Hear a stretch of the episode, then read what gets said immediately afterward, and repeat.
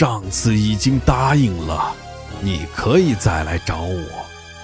赌局当然是有效的。下面这个故事的名字叫做《赌兽》，下集。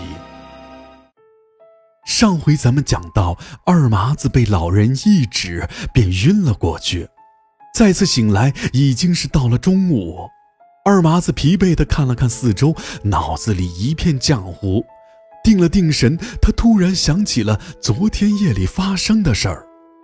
二麻子赶紧四处张望，生怕昨天发生的仅仅只是一个梦。不过他很快在一座坟前看到了一摞钱，这让他心里一阵狂喜。他赶忙捡起来数了一下，正好就是昨天赢的两万块钱，分文不差。他用余光一扫，便看到旁边的那座坟。也正是昨天那个老头子的坟，心里不禁一阵发凉。二麻子匆匆朝那座坟磕了三个响头，便离开了乱葬岗。想到昨天的事，一阵后怕，心想以后可再也不敢来这里了。当日回家，二麻子赶紧把钱藏好，随后就倒在了炕上。睡了一天，到了第二天，二麻子揣了一千块钱，就急匆匆地出了门。他的目的地便是张赖子开设的赌场，自己有钱便会到这里赌钱，熟人也最多。等他快到的时候，打老远就看到了陈强正在把着门。陈强是张赖子请过来看场子的，人高马大，不怒自威。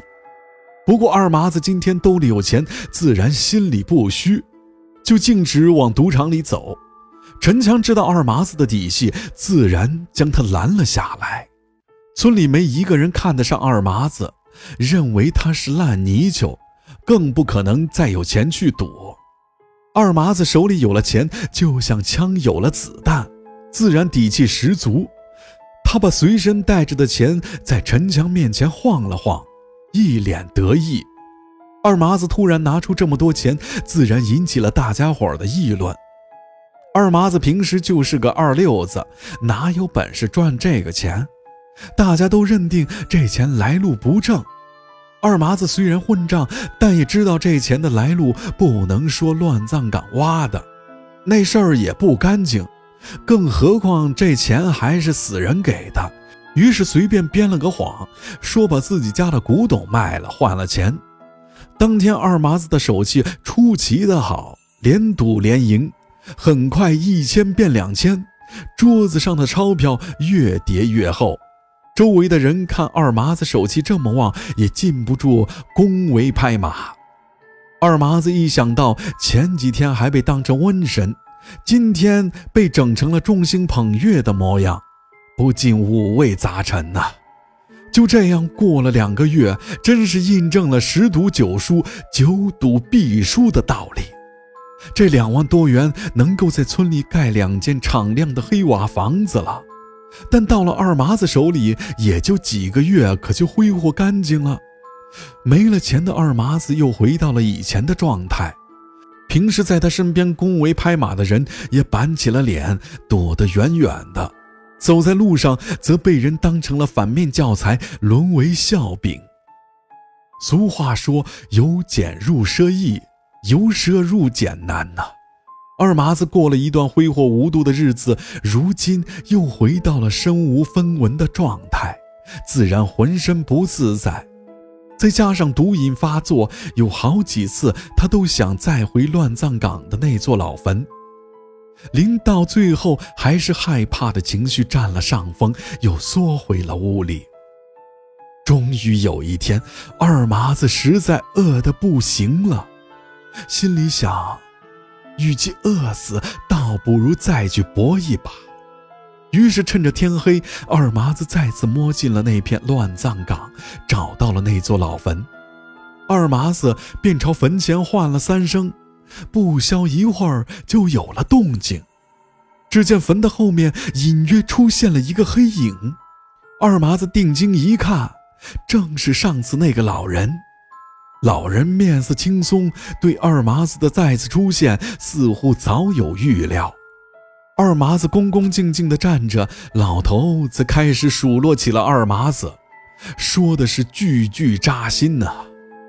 原本潦倒的自己得了一笔捐款，却使得自己的日子过得更不堪。个中的缘由，二麻子自己解不开，他也没心思去解。他现在想的更多的是那个令他再次一夜暴富的赌局。于是他轻声地问老人。那个赌局是否还有效？老头笑了笑说：“上次已经答应了，你可以再来找我。赌局当然是有效的。”他叫二麻子坐下，还是在上次的那个地方。当两人坐定，二麻子却迟迟不开始，显得面有难色。老头子一下就识破了二麻子的想法。似乎这也是在他的意料之中。哈哈，你小子是要加注吧？既然老头子把话都说破了，二麻子也少了顾忌，把自己的想法全盘说了出来。相比前一次，这次二麻子可算是狮子大开口，便要赌一年两千元。老头子倒也不在意二麻子加注的想法，冷笑一声，给二麻子提了个醒。他知道二麻子会加注，但没想到会加的这么大。二麻子也显得局促不安，但却没有改变主意。正是前些日子他连输了一大笔钱，这次他就是急着筹钱去翻本。可二麻子并不打算改变主意，老头的表情突然变得极其不耐烦，眼神极尽冷漠。他看着二麻子，像看着个死人。就这样，骰子在地上翻滚着。可是今天的运气和上次简直天差地别，二麻子就一直输，一直输，几乎没有赢过。但是他越输，心里越气，就越想翻本。两粒骰子像是长出了无数的藤蔓，藤蔓越长越长，将二麻子的整个人包在了里面。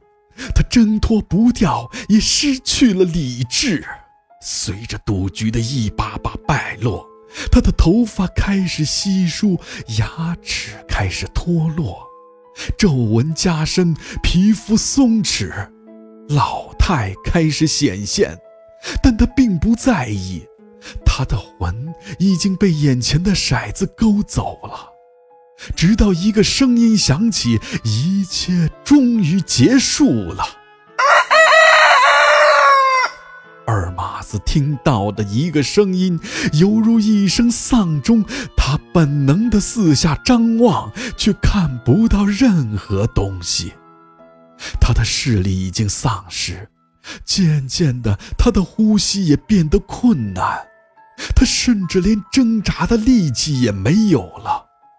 生命之光正从他身体里熄灭，只剩下一具躯壳。就这样。二麻子从村里消失了，但是没有人关心他的死活，似乎村里没有存在过二麻子这个人一样。尸体是被山上的打柴人发现的，发现的时候已经有了轻微的腐烂，而尸体看起来是个古稀老人，所以并没有人认出来这是二麻子。最后，大家挖了个坑，草草的将他埋了。没有墓碑，没有名字，陪葬的只是两颗骰子。好了，本次故事到此结束。奉劝大家不要赌博。如果喜欢阿洛讲的故事，就请分享给你的朋友吧。